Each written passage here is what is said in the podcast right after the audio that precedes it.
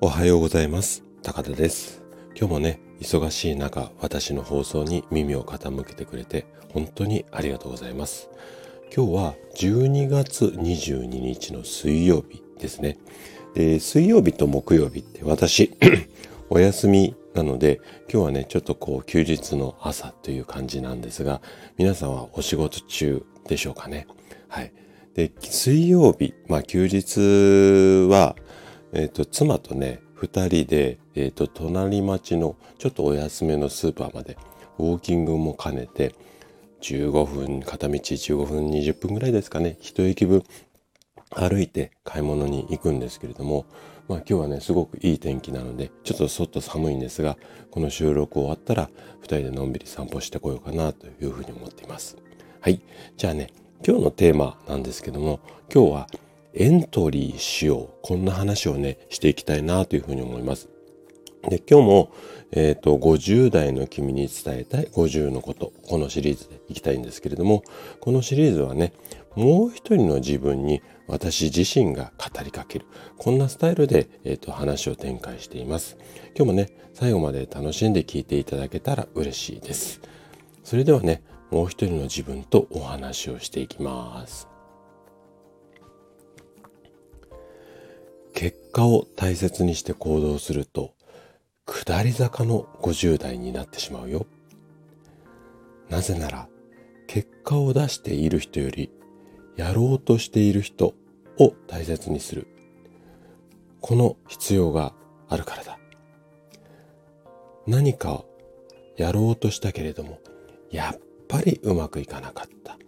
こんなことばかり気にするのは結果を重視した生き方なんだよ。例えば君がね、フルマラソンの大会に出たんだって周囲の人に言ったとする。で、周囲の人がもしタイムは？だとか完走できたの？みたいに聞いてくる人がいたとしたらその人は結果優先の人。反対にもしうわ大会出たんだ。申し込むのすごいね。俺にはとっても申し込む勇気すらないよ。こんな風な発言っていうか感想を言ってくれる人は自分の限界を超えられる人。勇気があるなと言いながらも周りの挑戦は素直に評価できる。これが素敵な生き方だと思うんだよ。さあ君はやる前から結果を気にする人になるかい？それとも評価を気にする人になるかい？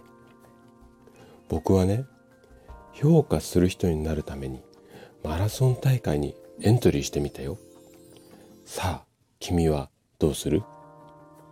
本当はエントリーしてないですけどね。これは例え話ということで。今日、君に伝えたかったこと。それは、エントリーしよう。今日のお話はここまでになります。最後まで聞いていただきありがとうございます。今日のお話がね、あなたの人生のヒント、そしてこのラジオがサードプレイスになれば嬉しいです。それでは次回の放送でまたお会いしましょう。健康をきっかけにあなたにとって3番目に大切な場所、サードプレイス、それを作りたい。そんな夢に向かって活動中の高田でした。それではまた。